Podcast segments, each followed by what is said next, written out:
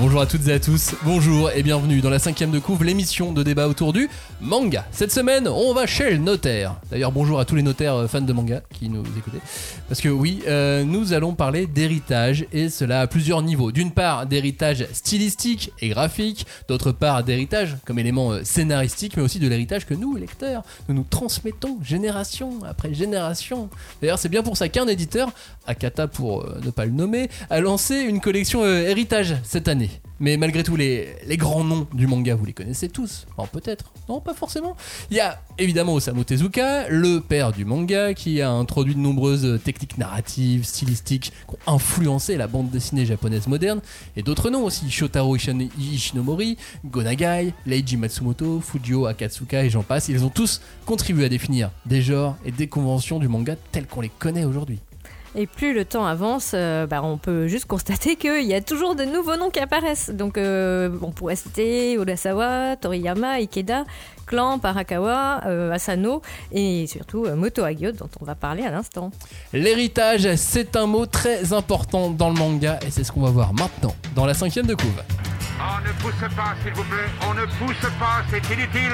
Le public n'est pas autorisé à assister aux épreuves éliminatoires. Moi, je crois que je pourrais être un très bon ninja.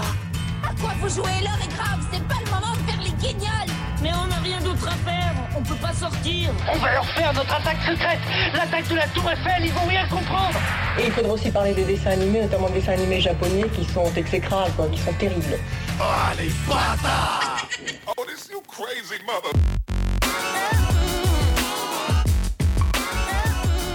La cinquième de couve, c'est le seul podcast où l'on peut découper, charcuter, dépecer, mais le manga, surtout quand il est question d'héritage. Allez, mamie, donne le fric. Dans cette émission, laissez-moi accueillir les descendants. C'est pas ça l'héritage à la base Euh, Dans cette émission, laissez-moi accueillir les descendants de Léon Zitrone et de Guilux. Julie et Cagnard, bonjour à vous deux. Salut. Vous acceptez l'héritage de, de Léon et de Guy Moi je suis pas sûre de connaître vraiment leur héritage, mais bon, écoute. Euh, bah, moi je me souviens de Guy Lux, euh, Ouais. grande figure euh, télévisuelle des années 80-90. Maintenant, imitation. Euh, je serais incapable de le faire, mais même d'essayer, tu vois. Je, je me souviens pas du tout de sa voix.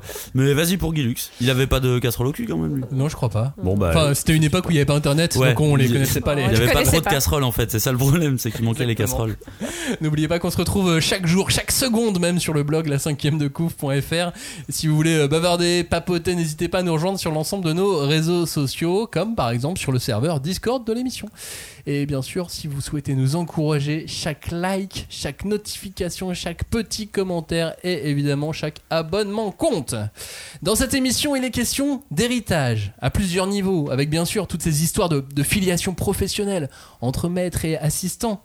Tiens, si euh, Yellow Tanabe a été assistante d'Adachi, est-ce que ça, ça en fait forcément une héritière? On en parlera tout à l'heure, question intéressante. Il y a aussi les quelques vraies histoires de famille, on vous en donnera une ou deux. Il y a euh, l'héritage comme élément clé des scénarios de manga d'aventure. Ça, ça revient sans cesse, toujours le mot héritage. Puis il y a cette belle collection héritage que propose Akata avec Moto Hagio ou Takao Saito. Et enfin, on va commencer par là. Il y a euh, l'art du manga qui est un héritage pour euh, nous, lecteurs, face à quelque chose qui bouge sans cesse. On est obligé de prendre du euh, manga précédent pour aller dans, dans le manga euh, suivant. Ça bouge sans cesse, on est tous auto-influencés par le manga d'avant et par le manga du collègue et par le manga de son assistant et ainsi de suite. Oui, et puis bah, je pense que c'est euh, ce constat qui est quand même un marqueur que le manga a très vite été pensé comme un bien de consommation. Euh, voilà, le renouvellement était obligé pour à la fois coller aux attentes des lecteurs ou du des lectorats, j'ai envie de te dire, parce que finalement, euh, il y avait, il on devrait plutôt penser en multiplicité de, lecteurs. Et et, euh, il y a, il y a d'un côté donc la demande qui changeait tout le temps, constamment, et bien sûr le fait de vouloir tenir éveillé ce- cette appétence pour des histoires toujours nouvelles, innovantes. Euh, qui, euh, qui a fait que bah, le manga euh, est aujourd'hui un des médiums euh, qui est le plus, euh, je sais pas, pff, Mobile. protéiforme, mobile, ouais, je sais pas, quel- qu'est-ce qui serait le plus adapté? Mais c'est très vrai, c'est très complet ce que tu, ce que tu dis. Ben, moi, je pense qu'il y a aussi, en France, en tout cas, un souci de, de temporalité, c'est-à-dire que le manga, quelque part, il arrive un petit peu en deux temps euh, chez nous, parce que nous, quand on découvre le manga, c'est dans les années 90, et on le découvre évidemment avec Dragon Ball euh, et compagnie, et à partir de ce moment-là, on se tient au courant. Donc, à partir de ce moment-là, sur la timeline, on commence à prendre le cours normal de l'histoire du manga. Sauf qu'il y avait déjà deux, trois générations d'auteurs qui étaient passés avant, dont on n'avait aucune idée, à part euh, Astro Boy, tu vois, pour, euh, pour, euh, pour Tezuka. Et donc, pour moi, il y a toujours eu en France cette sorte de, de, double timeline qui est on doit se tenir au courant de l'actualité, mais en même temps, on découvre des titres qui sont antécédents et qui commencent à ne sortir que maintenant.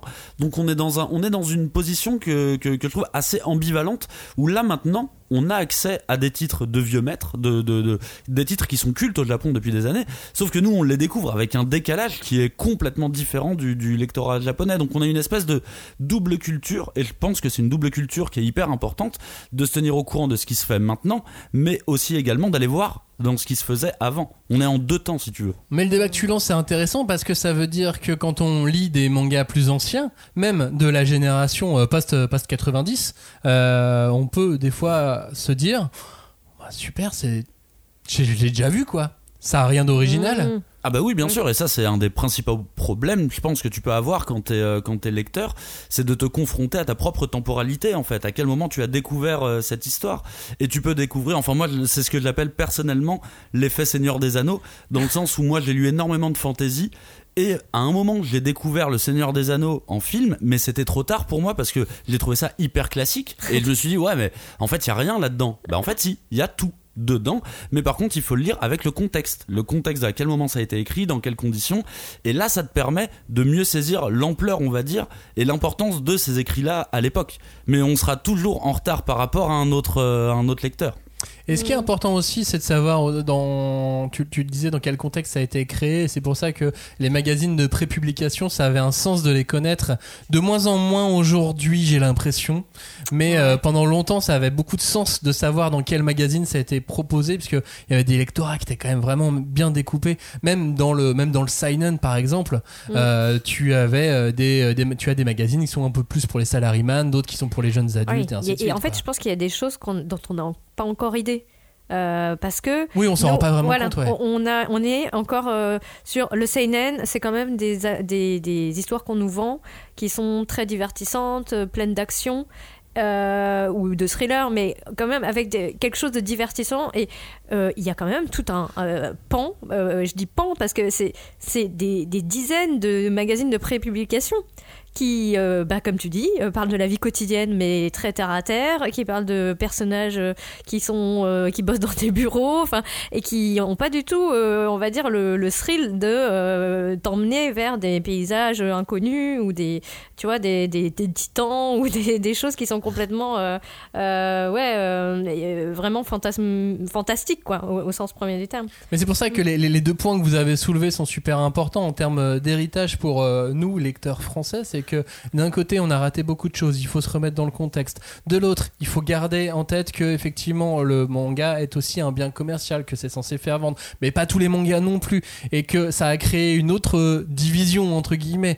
On doit garder en tête tout ça et le prendre en tant qu'héritage et essayer de se débrouiller pour euh, déjà nous dans cette émission parler de manga et vous les apprécier aussi au quotidien et en parler avec vos amis parce que c'est toujours une euh, c'est toujours euh, c'est toujours sympa quand tu quand tu lis un titre et, et de pouvoir en parler avec d'autres mais de réussir à avoir tout ça en tête Mm. c'est euh, c'est un fardeau presque d'être un lecteur de manga aujourd'hui Bah, je pense que, enfin, pour moi, ça participe aussi de cette euh, dualité qu'on voit souvent dans le lecteur, euh, enfin, dans les lectorats français, hein, encore une fois, parce que t'as les gardiens de chapelle, quoi.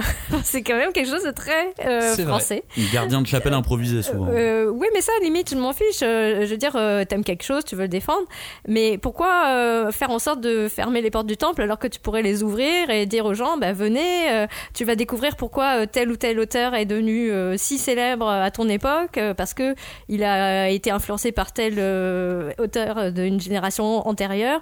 Et c'est dommage aussi que, voilà, on a tendance à dire, ouais, mais c'est parce que tu connais rien, tu, tu peux pas apprécier tel ou tel truc. Ben non, il y a quand même. si les œuvres fonctionnent, c'est aussi qu'elles ont des, des qualités qui leur sont propres, tu vois. Après, c'est la malédiction un petit peu de toutes les sous, sous-cultures, on va dire, qui démarrent comme des, comme des sous-cultures. C'est que à l'époque, oui, effectivement, c'est quelque chose que tu as envie de partager avec des gens. Sauf que plus euh, ça grandit, plus la communauté grandit et plus tu as l'impression d'être dépossédé. Et tout simplement parce que Mm. le, euh, tout simplement parce que bon bah dans le cas du manga au Japon, c'était déjà une industrie. C'était euh, c'était pas un problème à ce moment-là, je pense. Mais le fait qu'on ait le fait que une industrie artistique quand elle, est- quand elle émerge comme ça, elle est obligée de se répartir en sous-catégories, en sous-catégories, encore et encore et encore. Et à partir de ce moment-là, tu commences à, entrecouper ton lectorat et on arrive à une partie où on est de plus en plus catégorisé. Alors que moi, je suis d'accord, l'idée principale, c'est de, promouvoir un maximum. Mais il y a, aussi un problème générationnel quelque part, je pense, de, ce côté-là. Moi, je me mets évidemment en opposition avec euh, un lectorat plus jeune à l'heure actuelle qui a accès à tout. Mm. Je me mets en opposition à lui parce que moi je n'ai pas lu dans ces, dans ces conditions-là. Trouver quelqu'un qui lisait du manga, c'était déjà cool. Alors que maintenant, trouver des gens qui lisent du manga, il y en a partout.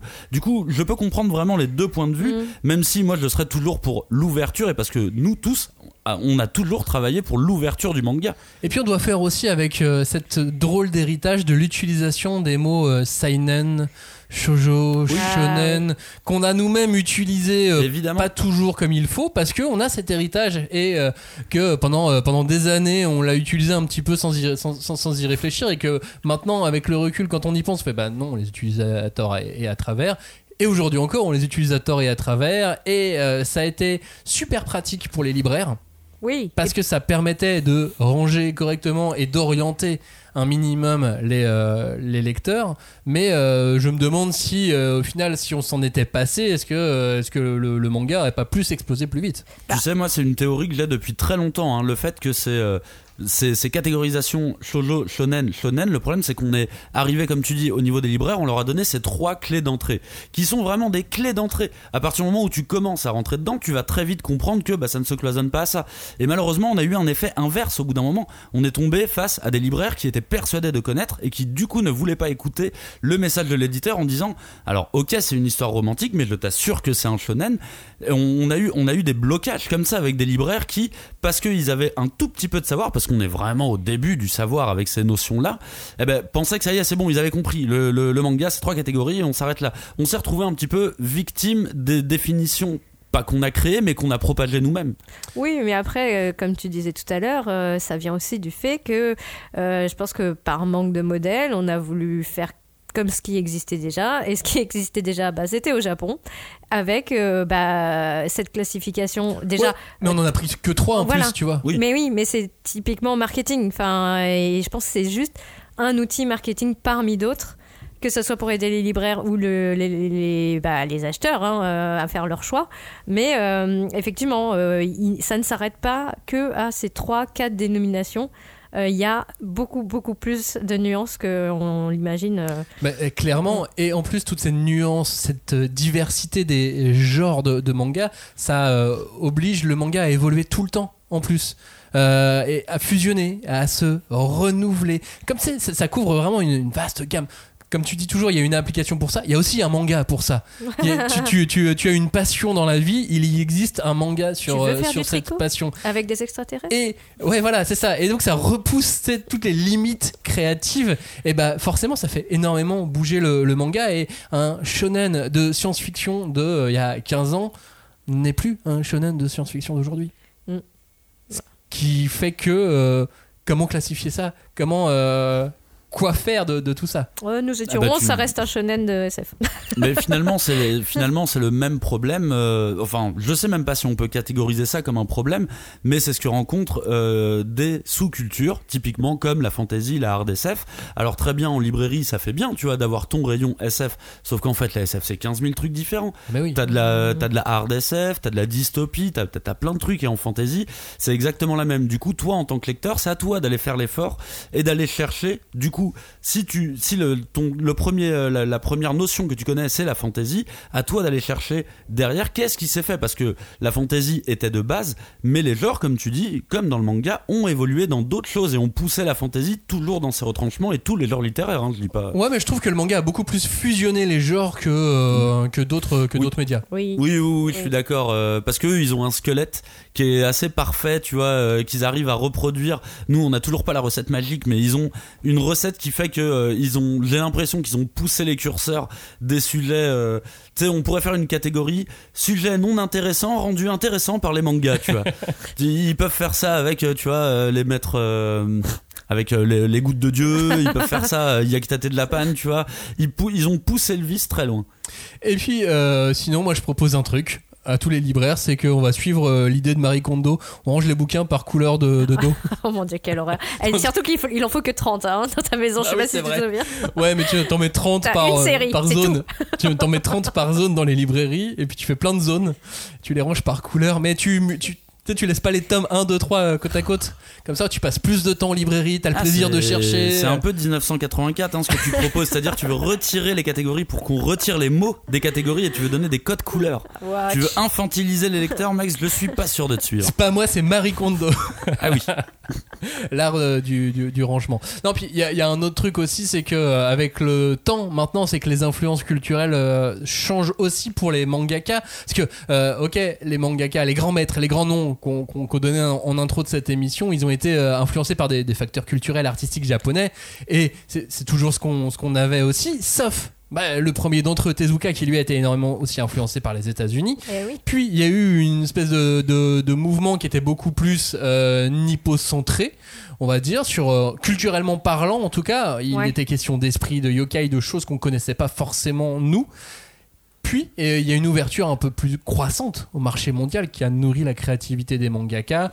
Ils ont commencé à voir, euh, à voir d'autres choses, tu vois, à partir de, de, de Otomo quand il, euh, quand il peut parler de, de, de Jean Giraud, ce genre de choses. il Ah, a pu aussi euh, multiplier, euh, Ah. multiplier ses- sa Ah bah oui. créativité Il y a un, il y a un grâce à cette début déjà ouverture. d'ouverture euh, Bah, que Mobius, euh, tu vois, enfin, on, on voit, c'est marrant comme à l'époque, maintenant, on réussit à tomber sur des photos, tu vois, où euh, tu vois que t'avais un mangaka et un auteur franco-belge, ou comme cette anecdote hyper connue que euh, Tezuka s'est pointé à Angoulême, ni Oui. vu ni connu, tu vois, c'est quand même assez fou ça. Ouais, mais je- en fait, euh, enfin, euh, moi je pense que c'est pas si euh, si Nouveau. hermétique et Hmm. si nouveau, parce que donc là j'ai quand même euh, été euh, rechercher des petites choses sur Motohagyo, hein.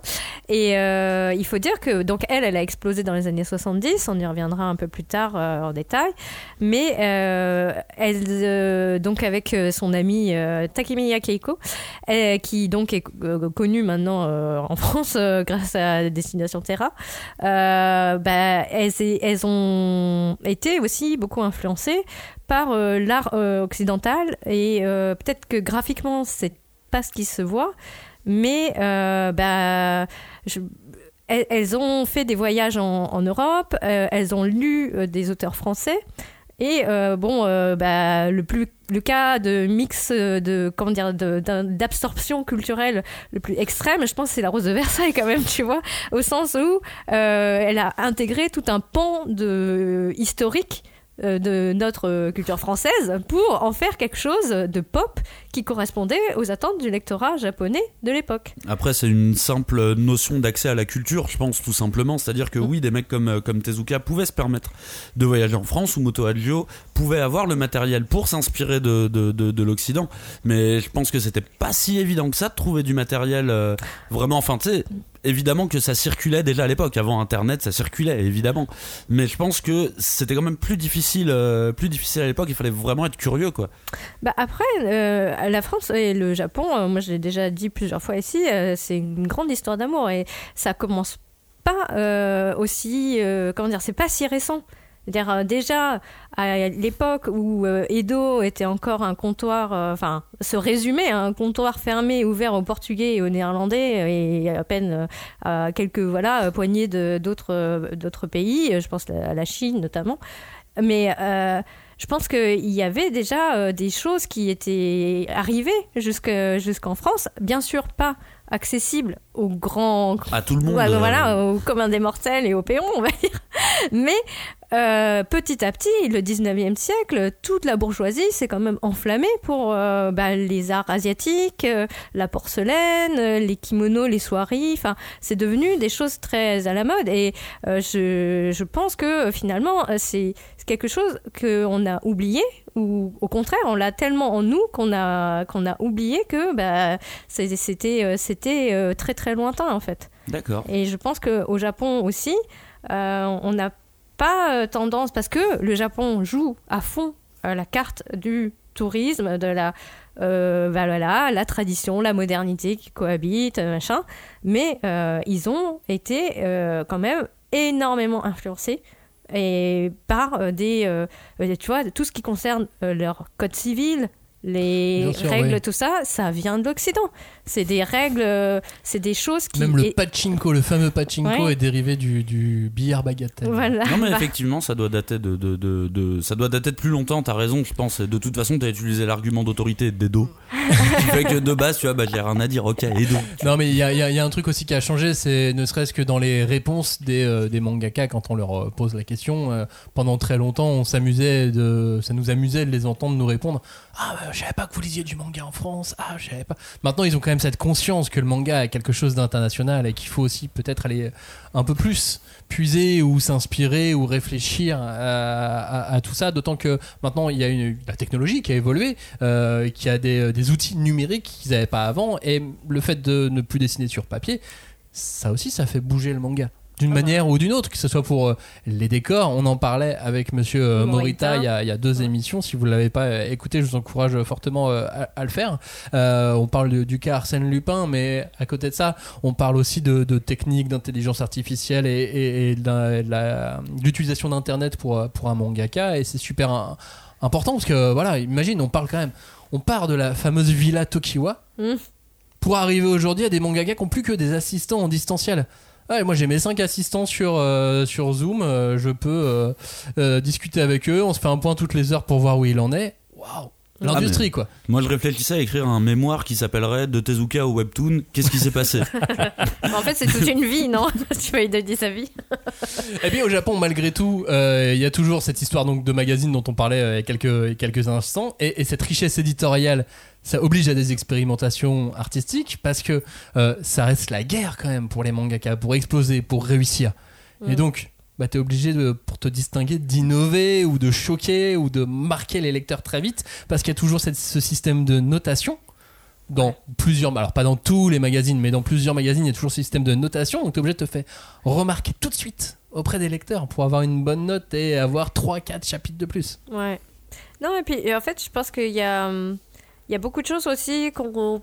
Comment dire on, a un petit peu d'informations et on peut pas s'empêcher de leur créer du, du sens ou créer des contextes autour qui n'est pas forcément celui tout à fait de la réalité, tu vois.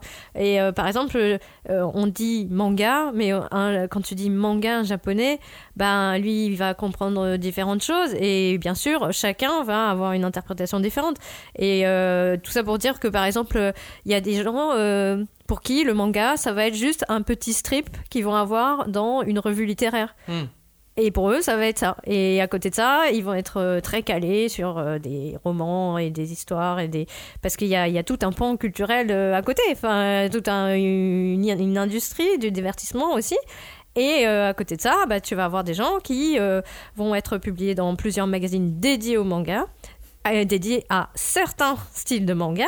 Et c'est là aussi où je pense qu'on n'a pas du tout, euh, on se rend pas du, tout compte de le, comment dire l'éclatement parce que je pense que c'est- vraiment enfin c'est un peu comme un arbre plutôt. Il y a des branches et puis ça s'étend Oui. mais vraiment très très très loin de euh, bah, des fois ça ça le- le- la presse au Japon même si c'est un secteur en crise ça reste quelque chose de extrêmement luxuriant. Enfin il y a, il y a énormément de magazines. Si tu veux un magazine de manga avec que des histoires de chats il y en a au moins deux ou trois enfin euh, si ce n'est plus hein, je- Oui, je certains dis ça. éditeurs français le, le savent bien, je oui crois.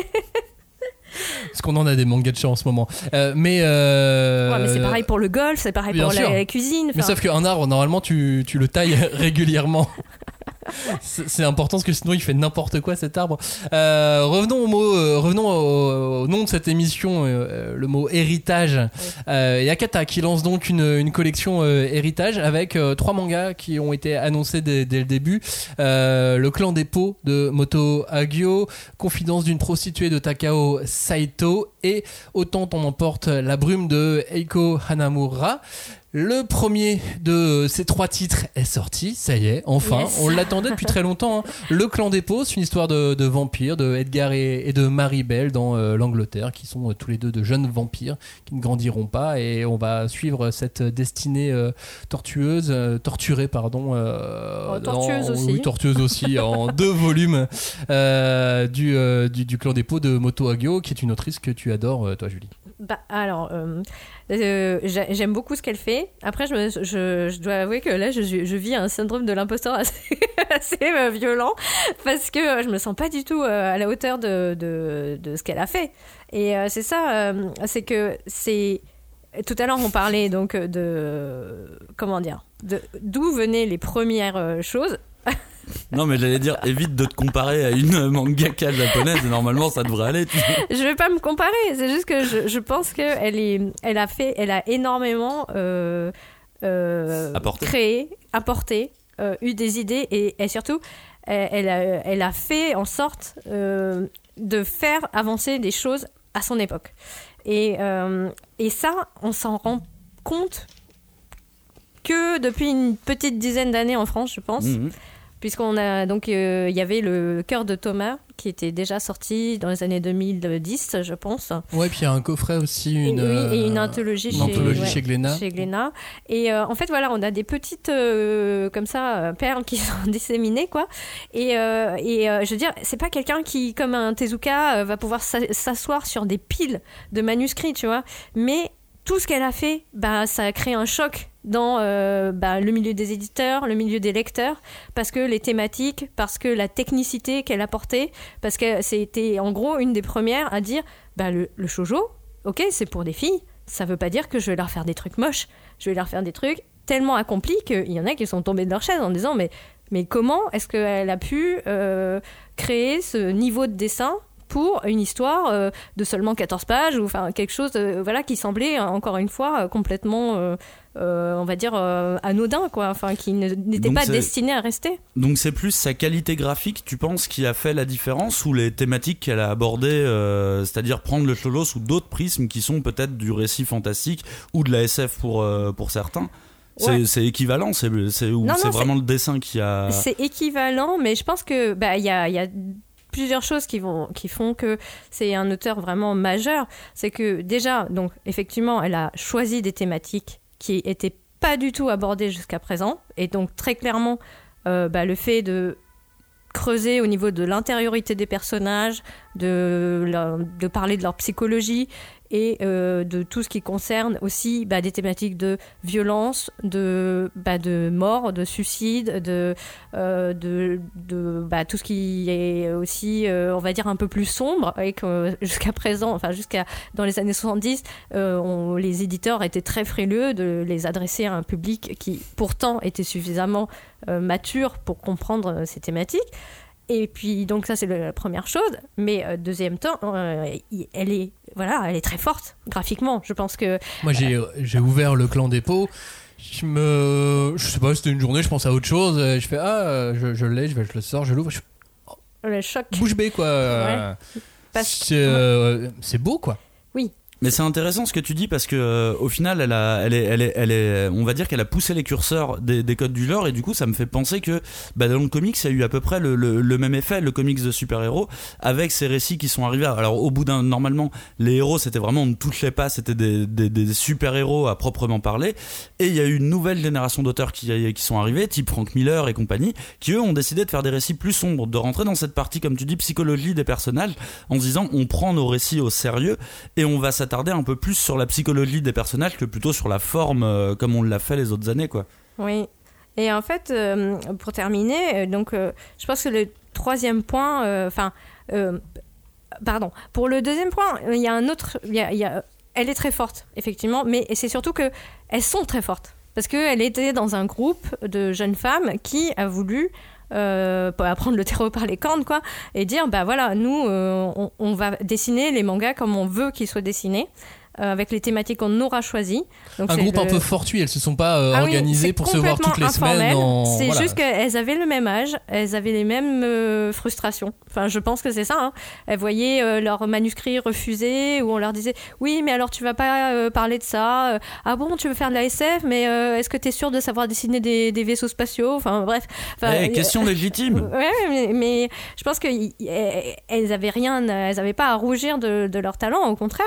Et donc elles ont petit à petit fait leur euh, leur. euh, Mais leur comment, trou, comment quoi. elles ont fait du coup Comment elles ont fait pour détourner euh, ce, ce système éditorial qui voulait les forcer à faire du classique, on va dire? Bah, je pense que c'est pas qu'elles elles ont forcé les choses, mais elles ont trouvé des alliés. Ouais. Et euh, notamment, euh, bon, il y a un, un grand monsieur euh, qui s'appelle Yamamoto Junya qui a été là pour bah, vraiment propulser au moins trois des, des jeunes femmes de ce groupe de l'an 24, donc, dont bah, Moto Hagio, quoi. Et donc parlons un peu du, du clan des du, Ah oui, du clan des du clan des pauvres. Non mais tu, tu peux tu peux tu peux continuer sur Moto Hagio, mais on peut aussi parler du clan des pauvres. Un des premiers mangas de, de, de vampires? Ouais, mais rien que ça. Parce que finalement, il y avait Tezuka qui avait euh, fait son vampire, Vampire. Euh, mais je pense pas que ce soit une thématique qui a été très, parce que très occidentale finalement. Donc euh, Oui. euh, là, euh, elles ont, elles en sont empirées, euh, emparées, pardon, empirées, Elles vampires, sont vampirées. ouais. Mais je pense qu'elle elle, était, euh, enfin parce que ça permet effectivement de d'élaborer plein de choses, de parler de la temporalité, de l'immortalité, des problèmes. Euh, ben, comme on dit, encore une fois, des tensions euh, de psychologiques que ça crée chez les personnages. Donc, euh, c'est c'est Bah, super intéressant. Le, rapport entre Edgar et son euh, père entre guillemets euh, Ah ouais. est aussi est aussi assez particulier à, ce- à ce- cet égard et le vampirisme entre les deux c'est Oui, hein. un des gros soucis. oui, mais après, bah, j'y reviendrai, mais moi je trouve que c'est très drôle, en tout cas que, euh, en tout, que, que la, la collection Héritage commence par une histoire de vampire où clairement il n'y a pas d'héritage, il meurt pas, ou alors euh, dans des circonstances très très tragiques, et, euh, et- bah, c'est un peu ironique, quoi. je trouve ça, euh, ce clin d'œil, peut-être fortuit, hein, mais assez, assez rigolo. Mais en tout cas, Moto Hagio, sa, sa marque de fabrique, on va dire, c'est quand même de mettre en avant des adolescents qui sont torturés ou Ouais. qui ont des problèmes avec leur famille. Et euh, là, bon, je pense que Edgar euh, et Alan, euh, bon, euh, Meribel, euh, on, a, on a quand même un trio euh, très très euh, gagnant, quoi. Euh, parce que euh, ce qui, ce qui est important, c'est que hum, elle, euh, elle euh, réussit en plus à montrer à quel point euh, ces questionnements d'adolescence sont, euh, ben, comment dire, euh, ils ne connaissent pas les limites du temps. Euh, je veux dire que tu sois un adolescent en 1800 ou un, ado- un adolescent euh, dans les années 2000-2020, euh, tu pourras toujours tomber sur ces mêmes problématiques. Mais ce qu'il y a de bien aussi avec un manga comme celui de Moto Hagio, le clan des pots, c'est sa mise en scène qui offre justement le, temps de comprendre, tout ça avec des, choix artistiques qui m'ont totalement scotché. Il y a des- moments où elle s'amuse à rompre entièrement euh, ces cases, à faire de la surimpression. Enfin, pour un manga de cette époque, d'autres hein, s'amusaient comme ça, mais euh, j'ai l'impression qu'elle avait encore plus de créativité que beaucoup d'autres.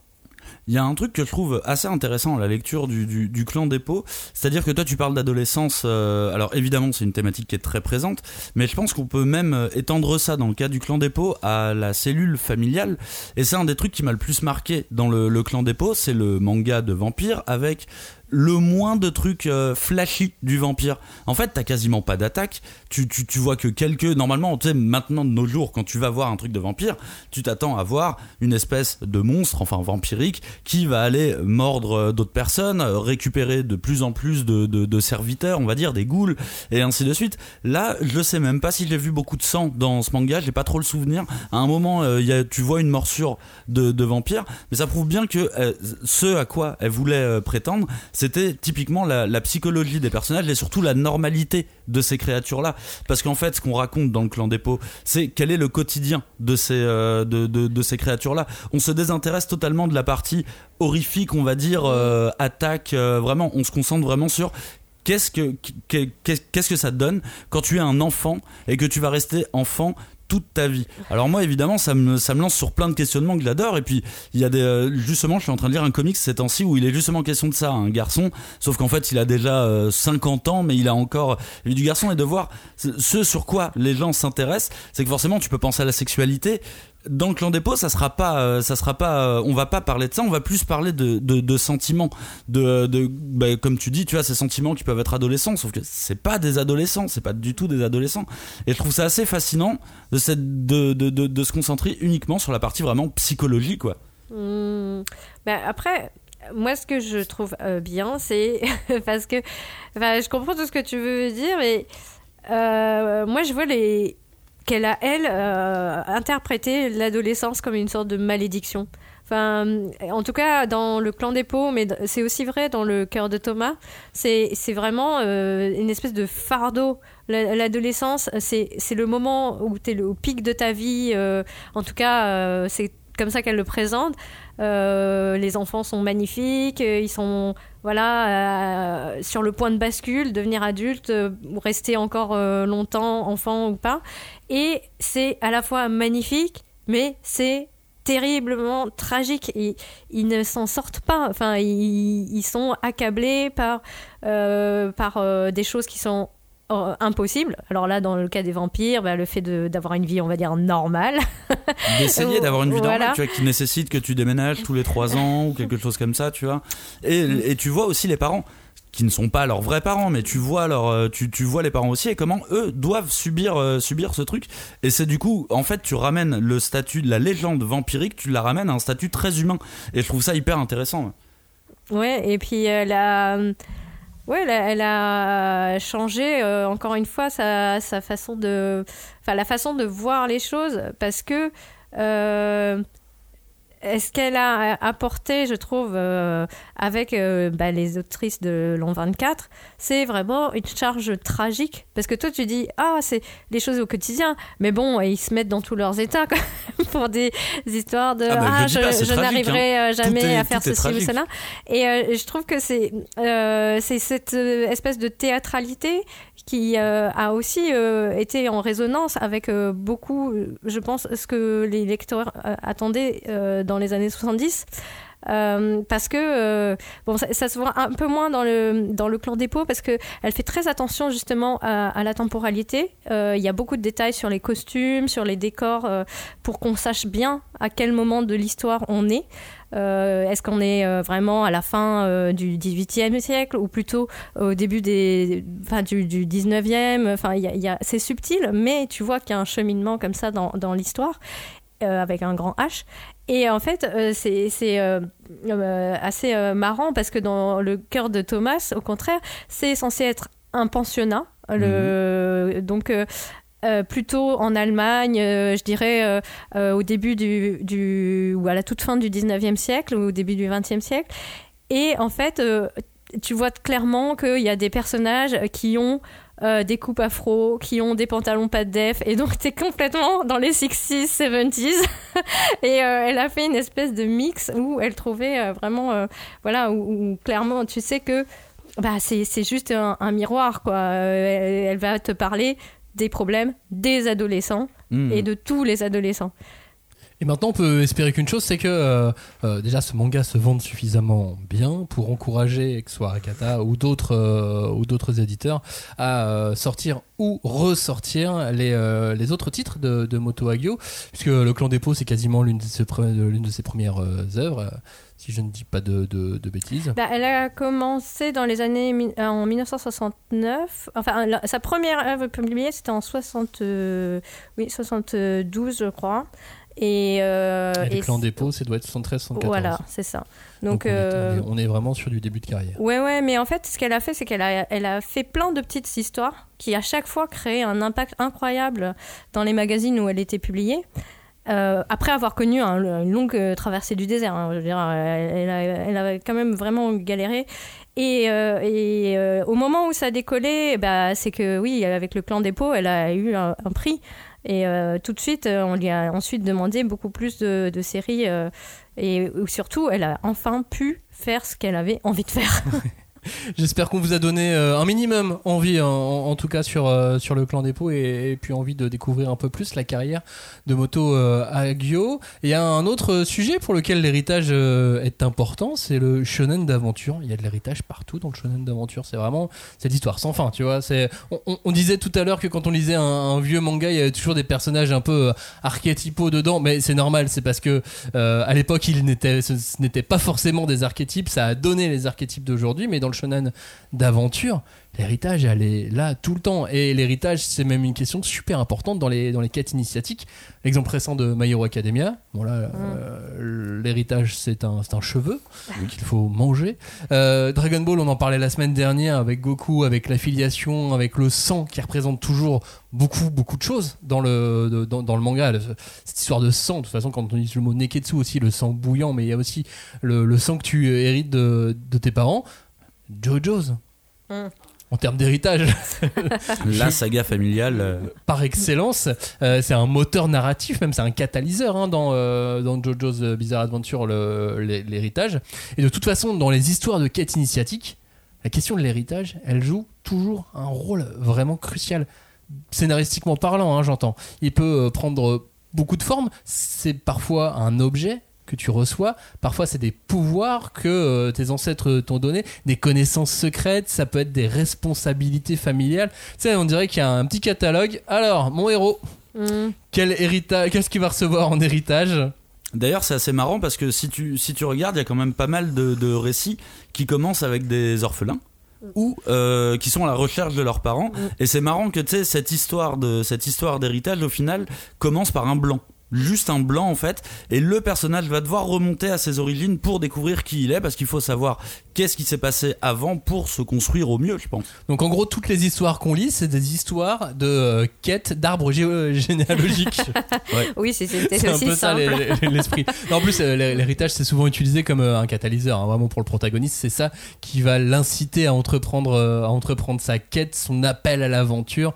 Il découvre cet héritage caché. euh, on lui confie une mission importante à accomplir et euh, et on y va, vaille que vaille quoi. Et en plus, euh, ce, ce, ce, ce que tu appelles un catalyseur scénaristique, je trouve qu'il peut aussi parfaitement tenir pour les antagonistes également.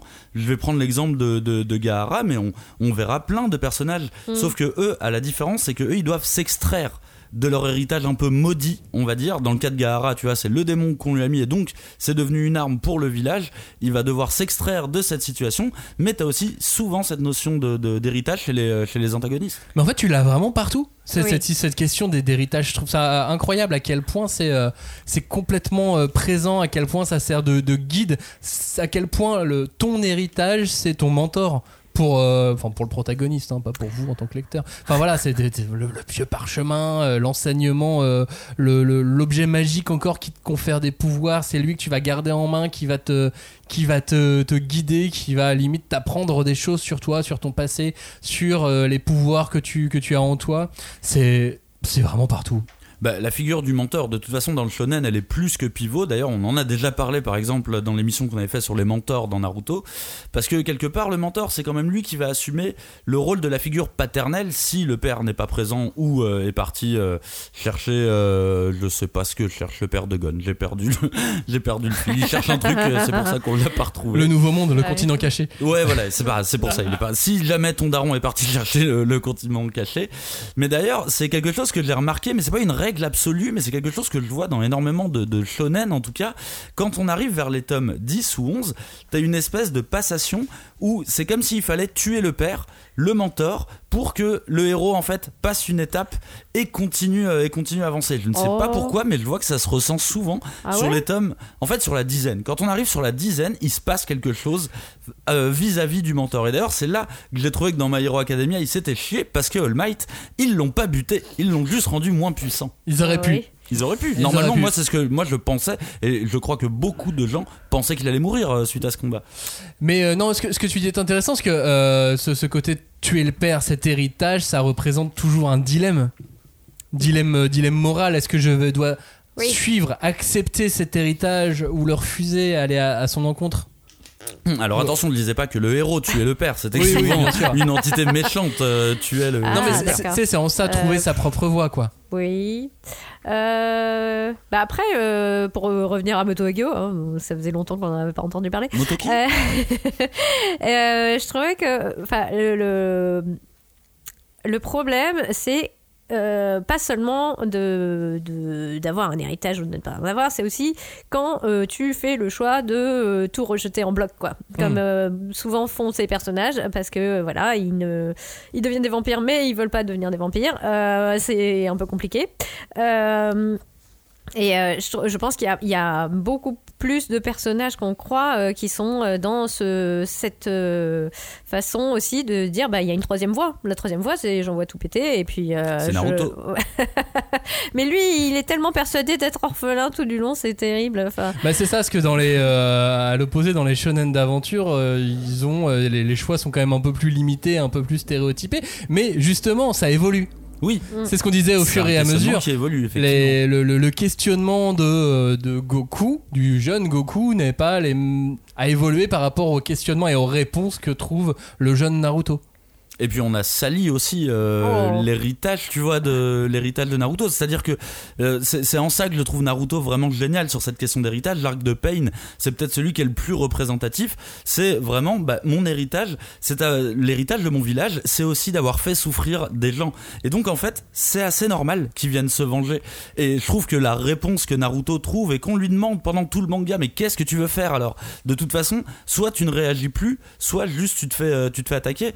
Et je trouve que Naruto est très brillant dans sa manière de, de, de trouver sa propre voie, qui a l'air débile, qui a l'air idyllique, mais je trouve ça assez beau, cette manière de prendre son héritage sombre aussi et de l'accepter, tu vois. C'est pas parce que t'as un protagoniste que ton héritage doit être forcément noble, chevalier blanc, tu vois. Au contraire, bah, c'est noble de l'assumer aussi. c'est plus noble de l'assumer. Mais bon, en tout cas, voilà, il y, en- il y en a vraiment euh, à tous les étages, quoi. Bah, les- c'est oui, c'est limite euh, à se demander euh, quelles sont les histoires qui ne qui réussissent à, à, à- comment dire à se construire sans cette question.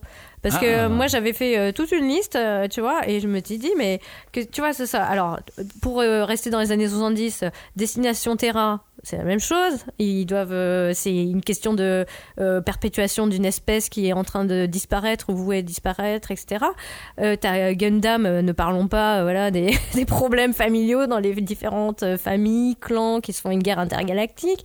Euh, dans des mangas beaucoup plus récents. Euh, bah, tu vois que ça soit donc toute la flopée de, des, des shonen neketsu ou des shonen d'aventure, euh, t'as quand même euh, donc Naruto, euh, Shaman King, euh, FMA, enfin, Ils parlent tous d'héritage ils parlent tous d'héritage, ils parlent tous d'une filiation compliquée. Et ça se retrouve également dans des mangas qui n'ont pas euh, ce, ba- euh, ce- cet habillage de euh, manga euh, dessiné. Euh, ouais, euh, initia- Enfin, si, par exemple, si tu prends le monde de Ran, c'est complètement initiatique, mais ce n'est pas, euh, tu vois, c'est une histoire d'une petite euh, euh, fille qui naît dans une famille euh, de sorciers. Euh, elle euh, va apprendre qu'elle a des pouvoirs et euh, elle comprend pas pourquoi tout le monde lui interdit de les utiliser ou lui demande d'apprendre à les, les utiliser. Et euh, petit à petit elle va se construire. Mais euh, il y a ce, ce cocon et, en fait c'est ça. C'est est-ce que c'est un cocon emprisonnant? Est-ce que c'est à l'inverse quelque chose qui va te permettre de, de comme une boîte à outils d'avoir des, des choses pour co- construire un, un futur qui sera le tien? Euh, par exemple rien à voir mais les gouttes de Dieu c'est une histoire de filiation aussi Bien sûr. C'est vrai. C'est- et c'est GTO, là, c'est une euh, histoire de filiation, euh, d'héritage, plus de plus oui, que de, de- c'est de plus filiation. euh, héritage, j'aurais dit, ou transmission pour Oui, le coup. transmission. Il Mais est là pour être le mentor. Ils, ils en parlent tous. J'ai même réfléchi à Slam Dunk. Slam Dunk aussi parle Oui. quelque part de filiation et d'héritage. Ça n'a rien à voir, mais j'ai commencé la série télé Les Gouttes de Dieu sur euh, Apple TV+. Ah, Alors- On avait regardé la bande-annonce ensemble. Eh bien, euh, Oh là. dire Ah. Passons à autre chose. Ils ont beaucoup refait, ils ont beaucoup changé Ah. de choses, euh, en bien ou en mal. Il y a toujours ce, ce, ce trip un peu des, des, des, des séries euh, télé françaises, euh, parce que c'est c'est une série internationale, Mm. mais, euh, mais euh, travailler, euh, travailler avec euh, une partie du staff euh, français. Euh, il faut mettre du drame. Ah. Il faut un problème entre la mère et la fille. Il faut, euh, il faut mettre aussi des histoires de couple, puisque du coup ils ont changé de héros, ils Oui. ont fait une héroïne. Euh, donc du coup il y a une histoire d'amour aussi qui Ah oui, a c'est l'air très de très se- transformé quand même. Oui, Euh, ouais. D'accord, je pensais pas que Et c'était. puis elle n'est pas japonaise représentante en bière, elle est euh, française euh, autrice de livres. D'accord. et euh, elle ne peut pas boire d'alcool, Bah. ce qui va être compliqué pour Oui. avoir l'héritage. Oui, c'est. Et finalement, euh, non, bah, ça se débloque assez vite. Ah bon. Mais, euh, Mais c'est une, c'est une métaphore comme quoi c'est plus dur pour les filles ou je sais pas. Bah, peut-être. oui. je, ah, je suis même pas sûr qu'il faille voir ça. D'accord. euh, Non, non, Mais c'est intéressant. Bref, j'ai commencé, mais c'est intéressant la façon dont il, dont Ouais, il- dont de ils la manière dont il le traite, parce que là j'ai l'impression que tu me racontes un peu quelque chose à la dynastie, tu vois, euh, avec euh, intrigue de famille euh, ou héritage là à l'heure actuelle. Qui fait, qui fait Non, c'est pas parler. ça. C'est pas vraiment ça. Non, le, le drame, il est vraiment centré sur elle. Euh, Enfin, sur les deux, en fait, les deux qui s'affrontent, leur vie, tous les deux sont, sont un peu, un peu dramatiques. et, euh, et là où il y avait euh, la petite maladroitesse du héros de Ouais. manga, on la retrouve pas du tout chez elle. Là, on retrouve vraiment euh, du, j'ai envie de dire, du déjà vu pour qui euh, regarde des films français Ah, ou des séries françaises. Oui, mais peut-être que c'est exotique ailleurs, tu vois. C'est probablement très exotique ailleurs, je suis d'accord. Mais voilà, c'était juste un. Donc on ne la recommande pas. Ou pas Ah, si, par curiosité. Oui, par curiosité. Bah moi je la recommande pas. Moi, ça m'a donné envie de relire le manga, donc euh, Ah. au moins ça, ça a été. euh, On vous recommande de lire le manga. Voilà. Ça c'est bon. en parlant de, de, de manga, euh, il y a un truc qu'on n'a pas encore abordé, c'est cette euh, grande famille que sont les, assistants. Les, parce que c'est amusant de voir les lignées, les, sortes de, de sous-groupes, de voir que un tel a été assistant de machin, comme si c'était une sorte de centre de formation, tu sais, au foot. Genre, Ouais, ah le ouais, CFA, ouais. lui, lui, il vient du, lui, il vient, lui, il vient du. Tezu KFC. euh, c'est ça, lui il vient du Tezuka FC, je le reconnais. Oh là, oh le tiki taka, ça c'est euh, et ainsi de suite. Bah, c'est marrant, tu vois. Oda et Takei qui étaient assistants de, de Watsuki sur euh, sur Kenshin. Alors tu te dis ah c'est Oda et Takei. Ouais mais non en fait euh, Ils ont- finalement. Ils ont rien à voir. pff, ouais entre One Piece et Shaman King. Alors et, des- même des- magazine, il y a des points communs, mais c'est Ah bah, compliqué. King, pour le coup, c'est très très famille aussi. hein. Enfin, Ouais, c'est on en vrai. avait parlé. euh. Et il y avait quand même une partie qui, ou en tout cas à l'époque, quand j'étais plus jeune, c'était très obscur. Toute cette partie-là de qui était assistant de qui. Je me souvenais que j'arrivais pas à voir les infos. Et à chaque fois, c'était des sortes de légendes que, que t'entendais, tu vois. Des bruits de Et- couloir. Ouais, c'était un peu des bruits de couloir. Et c'est comme ça que pour moi, j'avais compris que euh, Inoue et Tsukasa Ojo, ils avaient bossé ensemble. Mais tu sais, on me l'avait dit, c'était pas sûr, tu vois. C'était quelqu'un qui me l'avait dit. avait Alors que maintenant, il y a des sites internet pour Voilà. ça en japonais où tu peux savoir qui était assistant de qui. Euh, Tu vois, par exemple, Tabata, euh, l'auteur de, de Black Clover, Matsumoto de Kaiju 8 et euh, Tamura de Beelzebub étaient tous les trois assistants de Iwashiro Ah, Siren. Psy- sur. Psyren. Ah, ah, ah. Là, tu fais, ok, là, il y a un gros centre de formation quand même. Parce que du coup, euh, Ah, il y a une bonne filière. ouais, là, il y a une bonne filière. Mais euh, imagine. T'imagines, t'es rec- t'es recalé. Oh non, moi je vais chez ça. un tel. oh. Mais tu vois, mais Matsumoto et Matsui qui étaient assistants de euh, Yoshi Sawai, le même, hein, il y a Matsumoto, euh, l'auteur de Bobobo Bobobo. Oui. Tu vas, euh, ouais, bah alors euh, du coup, entre Kaiju 8 et, euh, et S-Class, est-ce qu'il y a vraiment des liens? Je suis pas sûr. Mais après, euh, Et entre face à Bobobo, S-Class et euh, Bo... Ouais, voilà, c'est ça. Et ce qui est marrant, c'est que tu vois, ça, ça prouve quand même une cer- un certain passage de génération. C'est-à-dire que Bobobo est sorti en France. Je me souviens pas que ça avait fait un four, mais que ça avait jamais trop bien marché, ouais, tu vois. C'est- parce que c'est particulier un peu Bobobo. Moi j'aimais bien, tu vois.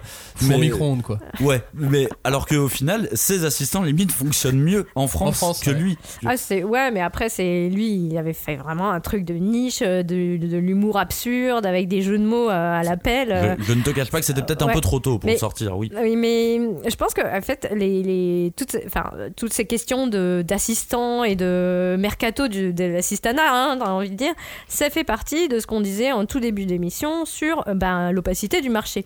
Parce que c'est, ça, c'est que finalement, même si je pense qu'ils ont un droit de regard, il y en a beaucoup pour qui on dit, euh, ben machin va venir t'aider. Tu sais pas qui c'est, Oui, il s'est planté trois fois à tel euh, tremplin. Ah, super, ok. Enfin, mais et après, euh, je pense qu'il y a aussi euh, beaucoup de choses qui là, bah, comme euh, c'était beaucoup moins, euh, enfin, on va dire le, ce que tu disais tout à l'heure de bosser en télétravail ou en distanciel, c'est quand même très très récent. Euh, je pense que hum, il y avait aussi tout ce qu'on a, le, le côté relationnel de ceux qui s'entendent bien ensemble, euh, ceux qui euh, s'entendent pas ou euh, font poli, enfin. Ouais, sorte bah, d'être poli, L'équivalent d'un atelier d'artiste en France. Tu Bah vois. voilà, mais tu vois, enfin, encore une fois, c'est des choses qui sont finalement, bah, un peu, euh, c'est un peu le, le, comment on dit ça, la, la, La la tambouille. cuisine euh, interne. Ouais, on, on veut pas donner ses recettes à tout le monde. Puis t'as aussi ce qu'on peut appeler les, les lignées, enfin je sais, une espèce de sous-groupe dans lequel on a envie de ranger des auteurs qui n'ont pas forcément bossé ensemble, qui se connaissent peut-être même pas pour certains, mais euh, comme soit ça peut s'inscrire, ça peut on a envie de, de, de parler de Ouais. lignées, tu sais, on a, on a envie de chercher cet héritage, on a envie de relier les points Bah, ensemble. D'ailleurs, c'est marrant, je vais faire un, un petit retour sur le clan d'épaule juste deux secondes. En le lisant, moi, le premier truc qui m'est venu, c'est Ah, bah ça me fait penser à Entretien avec un vampire, Dan Rice, tu vois. Je me dis, elle a dû s'inspirer de ça, je, je vois pas vraiment comment. Et du coup, en allant vérifier les dates sur internet, bah en fait, euh, Entretien avec un vampire, c'est sorti après deux ans après le, le clan dépôt. C'est quand même fou de se dire que. c'est- Anne Rice a tout piqué. non, alors je pense pas qu'elle lisait le clan dépôt à l'époque, mais c'est c'est fou de En se dire que cette idée, tu vois, cette même idée, elle, a, elle est apparue sur deux continents différents à deux ans d'intervalle, tu vois. Mais oui, ça, non, ça, c'est- c'est clair. Mais voilà, il faut revenir sur mes histoires de lignées. J'ai envie de faire une lignée Masamune Shiro. Tu sais, où je mettrais, euh, bah, où je mettrais Yukito Kishiro, Tsutomu Nihei en dedans. Tu sais, j'aurais envie de, de les ranger ensemble. Bah, elle reste dans le truc cyberpunk en fait. Ouais, quand c'est même. ça. Ou... Enfin, un petit peu moins pour. euh, Bon, sinon, pour je, je te propose mais- une, une lignée Kazuo Koike. Ah, c'est classe. Euh, avec, je mettrais euh, Berserk, je mettrais Samura. Oh. Enfin, euh, Bah oui, Ouais, Sayura, ouais, ouais. Samura. Ils font, ils font quand même beaucoup de choses. euh, Oui, il y a, des épées. Enfin, il y a, oui, il y a les, il y a les les épées- c'est le clan des épées le clan des épées. Ouais, le clan. Ouais, voilà, tout ça pour dire. que j'ai- Versus le clan des combis hyper moulantes. versus le clan de la bagarre avec euh, Son Goku, tu vois, Luffy et Naruto. Ça, c'est le clan de la bagarre, tu vois. Non mais c'est pour ça, j'ai des- t'as envie de faire des lignées qui sont euh, un petit peu inventées, puis euh, en plus, vu, vu, vu- vu de France, on a envie de se dire qu'un tel a été inspiré par un Oui, tel et ça se regroupe. euh, C'est, on a, c'est un truc qu'on cherche à faire, euh, on peut pas s'en empêcher. Machinalement, je suis Ouais. d'accord. ouais. Mm. Oui, parce que je pense que c'est comment dire, c'est le peu d'informations qu'on a qui nous aide en fait à, à trouver nos portes d'entrée, Enfin, tu vois, euh, ou des clés. Parce que euh, bah moi, tu vois, euh, j'avais jamais trop pensé en ces termes-là, mais ça me fait plutôt penser à ce que les auteurs euh, revendiquent eux-mêmes. En disant, par exemple, euh, Rumiko Takahashi, parce que c'est un des exemples les plus récents qu'on ait, euh, elle, elle dit clairement qu'elle a lu tout ce qu'elle trouvait de, qui était issu des productions Tezuka enfin, et des autres euh, magazines. Et euh, je pense que inconsciemment, euh, tu te fixes des, des objectifs de faire mieux, ou en tout cas aussi bien, et puis peut-être un peu mieux parce que tu as quand même de l'ambition. Mais euh, il y a, y Elle a aussi. revendiqué aussi... une influence de Moto Hagio, non? Oui. Rumiko Bah Takahashi. oui, oui, oui. Ouais. Mais euh, après, euh, elles sont pas si. euh, comment dire? Je Éloignées pense- en âge. Ouais, Ouais. euh, enfin un peu moins quoi. mais c'est- Et ce qui est marrant, c'est que c'était beaucoup plus clair au début quand ils étaient moins de mangaka. Ah bah ça, c'est sûr. par, par exemple, j'ai j'ai retrouvé que Gonagai a bossé avec Ishikawa qui a fait Getter Robot. Ouais. Donc euh, l'auteur de Mazinger euh, a aidé l'auteur de Getter Robot et puis Okazaki qui a dessiné Gundam. Ou alors il y avait euh, l'école Takao Saito qui a donné ensuite l'école Koike. Ah, Bah, tu vois eh, Ah, tu vas nous perdre euh, là. T'as une école robot là. Tu viens de créer une école robot. Non mais voilà tout ça pour dire mais euh, on en revient euh, aux rencontres qu'on qu'on avait fait euh, au moment d'An- d'Angoulême Ah. euh, avec toutes Oui. ces toutes ces vieilles histoires où ils étaient tous ensemble quoi. Oui, oui, oui. Et puis ils étaient tous dans la galère en fait. En plus Parce que oui. c'est ça, au début c'était pas aussi, euh, aussi facile. Hein. Enfin, euh, bah, euh, Moto Hagio, euh, je pense que j'avais déjà évoqué, mais euh, elle s'est fait mettre à la porte par ses parents, quoi. Parce que le manga, c'était pas quelque chose euh, déjà de pérenne et c'était pas quelque chose, euh, comment dire, de noble euh, qui, était, qui était digne. Donc euh, c'est vraiment la, la vie de saltimbanque. euh, et donc elle s'est retrouvée en coloc avec Tekemiya et c'est comme ça qu'elles ont vraiment. euh, Peut-être la meilleure chose qui lui soit arrivée du coup. Ah, j'espère que. Il est pas arrivé à la même chose à Paru Itagaki puisque son père lui a Ah bah dit, euh, bon, je sais pas s'il lui a dit mais euh, là au moins on a une vraie famille de mangaka, Ah ouais. Oui. père et fille. Ça, c'est cool. Enfin, je veux dire, j'aimerais bien qu'il y ait d'autres euh, cas. Tu vois, pour pouvoir ça, euh. étudier euh, les dynamiques de, de, bah ouais, de, de filiation, de transmission d'héritage. Parce que, euh, bon, bah, en plus, je trouve qu'en ce moment, ils ont tous les deux la hype. Enfin, ils sont connus Ouais. tous les deux. Donc en. Itagaki pour Baki, Ouais. euh, enfin Euh, le père. Itagaki père pour Baki, Itagaki fille pour, pour, Beastars. Beastars. Et, euh, et on les voit des fois. alors elle, elle a décidé de pas montrer son visage, donc elle a toujours une espèce de masque de coq. c'est sa petite mascotte. mais ils font des interviews ensemble, ils, ils font des promos, enfin comment dire, des campagnes promotionnelles. ils sont en photo euh, Ouais. l'un à côté de l'autre, etc. photos. Et, et je trouve que c'est vraiment euh, c'est cool parce que euh, finalement, euh, bah, Beastars, c'est aussi une histoire de filiation. Enfin, euh, tu te dis, euh, ah, il y a des animaux, ah, il y a les carnivores et puis les, herbivores, et ça crée des tensions dans une société où ils sont censés co- cohabiter. Et en fin de compte, la vraie histoire, elle commence quand tu parles de la famille des protagonistes, et que ce soit Legoshi ou le- donc le loup bah, et- et Louis le, le cerf, oui c'est ça, un cerf, euh, bah, ils ont tous les deux des histoires de famille assez compliquées quoi. Et euh, c'est là où euh, tu penses, enfin que parce que ils sont plus dans le, cadre scolaire, ils sont dans la vie active ou en tout cas ils sont ils sont plus comment dire obligés de se cacher derrière leurs uniformes. Bah, que tu vois aussi que oui les gens bah, ils ont des histoires, ils ont des, des, des, choses à, à dire, à transmettre et, et que ça peut, ça peut euh, devenir beaucoup plus riche euh, quand on s'interroge euh, on s'intéresse euh, bah, à, à ce qui fait qu'une personne se construit de telle ou telle façon. Ça t'a touché, toi, Beastars T'as tout. euh, Ah ouais, alors tout ouais, oui, j'ai vraiment tout lu là. Alors que c'était, comme je disais euh, tout à l'heure, pas une histoire qui me paraissait euh, incroyable, quoi. Mais franchement, je l'ai lu, euh, comment dire, euh, comme un, un devoir. Tu vois, de, vraiment de, de devoir uti- voilà, analyser, lire et comprendre qu'est-ce qui faisait que ça fonctionnait ou pas. Ah, comme quand j'ai lu Kuroko Basket. Ouais, non, mais je, Mais me ouais, suis je donné le devoir de le faire. Et vois. après, bah si, je pense que le, le manga te parle, tu te prends au jeu et tu trouves ça euh, vraiment euh, plaisant. Et euh, je trouvais que bah, tout ce qui concerne, euh, bah, voilà, comme on disait, les, les- les histoires de carnivores, herbivores, bon, on s'en fiche un peu, quoi.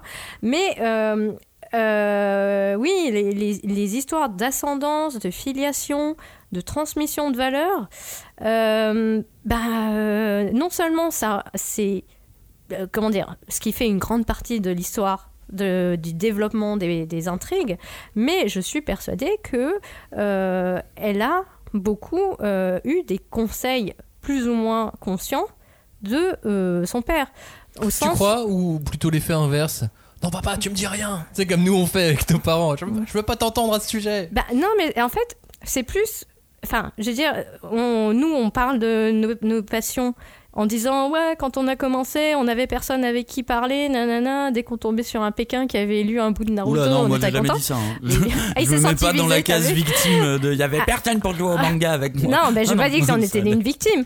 Mais euh, là, en tout cas, elle, elle avait quand même euh, un interlocuteur euh, vraiment euh, mm, privilégié Oui, mais pour là- euh, parler. il faut t'imaginer euh, qu'il y a l'éditeur aussi qui rentre, euh, qui rentre en Ah question. ouais. Enfin, je suis, je suis pas sûr que ça peut être aussi simple de. euh, Ah non, mais c'est pour ça, moi, j'aime- j'aimerais beaucoup euh, Être une petite souris. avoir, euh, ouais, mais aussi avoir d'autres euh, cas, D'autres exemples. d'autres exemples, parce que euh, il y a aussi beaucoup, beaucoup de mangaka qui euh, sont, euh, qui choisissent des pseudos, euh, qui euh, ont décidé de pas apparaître dans la vie publique. Il y en a aussi qui ont plusieurs identités, au sens où quand ils font ben, tel euh, truc euh, pour euh, les ados, ils vont euh, avoir Oui, tel euh, nom et ils vont changer de pseudo Bah, c'est marrant quand ils les, vont euh, faire du porno, par exemple. ou les- plus connus euh, à, à ce sujet, c'est euh, Tadashi euh, Agi. C'est un duo qui se cache derrière ce pseudo. Ce sont les scénaristes des Gouttes de Dieu dont on parlait euh, tout à l'heure. C'est un frère et une sœur. Hmm. Et alors, eux, c'est, euh, ils ont 17 pseudonymes. Alors, j'ai dit 17, ils en ont une dizaine des pseudonymes pour, euh, pour lesquels ils, ils- ils travaillent euh, selon, euh, selon les œuvres. Ils changent. T'imagines que c'est les mêmes qu'on fait. Donc, Les Gouttes de Dieu, Les Enquêtes de Kindaichi, Get Bakers ou Psychometer Eiji. Hmm. Non. Si. Ah ouais, je t'avoue que le dernier m'a surpris. Ça sera le titre de cette émission. La dernière minute va vous surprendre. Mais après, bon, là, ils ont, ils ont choisi d'avoir des pseudos et de travailler ensemble. Mais il y a aussi euh, le cas euh, Kishimoto. Ah, les Euh, frères. les frères. Les jumeaux. Et ils sont jumeaux. Et ce qui était euh, drôle, enfin, je sais pas si vous avez déjà eu euh, cette anecdote, mais euh, je crois que c'est quand Seishi, donc celui qui a fait Satan 666, a commencé à être publié. On lui a demandé si, enfin, on lui a demandé d'arrêter de plagier l'autre Kishimoto. Il a dit, bah, ça va être compliqué. et, et en fait, et, enfin, je sais pas si c'est pour ça aussi. c'est- Enfin, comment dire, quelle est l'ampleur du truc Parce que euh, donc euh, Masashi Kishimoto, donc le papa de Naruto, a été quand même euh, obligé de faire une annonce officielle, comme quoi, oui, son frère jumeau faisait aussi du manga, et que c'était pas du plagiat, tu vois. C'est incroyable quand même d'en arriver, euh, d'en arriver là, si bien que Seiichi Kishimoto, lui, il a essayé, euh, il s'est essayé au Seinen ensuite. Mm. Seinen épisodique en plus, Oui. c'est ceux qu'on aime le moins nous en France parce qu'il n'y a, pas Crimson forcément de Wolf, fil euh, rouge. Et euh, Sukidaishi 09, si je ne dis pas de bêtises. Il en a fait peut-être pas le bon chiffre. euh, des, des séries très courtes en plus. Mais, euh. euh, mais voilà, quoi qu'il en soit, c'est difficile quoi. Mm. Enfin, Et puis- Tu es écrasé par ton frère jumeau, mais qui ne l'a même pas cherché, il a juste eu plus de soit de bol, soit de talent, soit de travail, je sais pas. Mais il a eu un petit truc ou une rencontre en plus, Ouais, ouais. ou juste une idée en plus. Enfin, Et ça se joue à peu de choses quoi. Et c'est pour ça, au final, des, exemples, il y en a très très peu, même s'ils le regardent au-delà du manga et que je regarde au niveau du franco-belge ou au niveau du comics, t'as pas tant de fils d'eux, tu vois, qui arrivent et qui proposent quelque chose. En comics, tu vois, j'ai un nom, j'ai de l'Andromeda Junior qui me vient, mais en franco-belge, je pourrais même pas te donner un nom d'une fils d'eux ou d'un fils d'eux, tu vois, je- j'ai même pas vraiment euh, trop d'idées. euh, Ah, je pense qu'en cherchant, on doit pouvoir Oui, en trouver, mais euh, Non mais en vrai j'en ai quelques-uns mais euh, c'est vraiment très peu tu vois. Après, c'est marrant comme. euh, mais souvent ce que ouais. j'ai entendu de la part des auteurs c'est qu'ils déconseillaient à leurs enfants de devenir auteurs. Bah oui, parce qu'ils voient leurs parents galérer et tout. Mais euh, non, je, je me disais, les frères Kishimoto, euh, c'est c'est fou aussi euh, la place que euh, la, la fraternité, la gémellité prend dans leurs œuvres en fait. oui Et aussi. Ils, ils ont quand même des choses à se dire et ils se le disent peut-être à travers le manga, tu vois. Genre, ouais, toi, tu m'as jamais fait ça, mais euh, c'était pas une raison pour tuer tout le clan. tu sais. Ah oh là là tu crois que, que Kishimoto voit son frère comme euh, Itachi? Ah, on sait J'espère pas. Ah ouais, moi non plus. Gros morceau, hein, l'héritage. Vous avez Ouais. vu, on est parti dans euh, plein de sens euh, différents. Mais on voulait aussi parler de bouquins, on voulait parler de deux trois, deux, trois trucs qui nous tenaient, euh, qui nous tenaient à cœur. Mais, euh, mais voilà, c'est un gros morceau, l'héritage. Je pense qu'on pourrait, euh, on aurait pu continuer en fait encore une demi-heure sur chacun des sujets qu'on avait Bien dans cette émission. Oui. On a essayé de vous, de vous condenser euh, ça en une heure. N'hésitez pas à réagir, à nous parler de votre héritage et euh, à nous donner votre. Non, pas. C'est pas ça qu'on dit. Toi je sais pas t'es dans tes délires de notable et tout comptable De quoi. notaire, Règle notaire. ça avec euh, oui notaire règle ça avec les auditeurs je reste loin. Non mais voilà, donnez-nous le numéro de vos notaires et Aussi. Ah, il, insiste, hein, il insiste. Et euh, on vous remercie de nous avoir écoutés surtout et on se dit à la semaine prochaine pour une émission absolument incroyable. Euh, c'est une, émo- une émission euh, évolutionnaire, je dirais. Si Wow. incroyable que ça. Ah ouais, je pense qu'on va être dans les étoiles. Ah, il utilise des gros mots là. attention. Ouais, je, je pense que euh, venez en armure en tout cas la semaine prochaine. Allez, ciao, salut. Salut. Salut.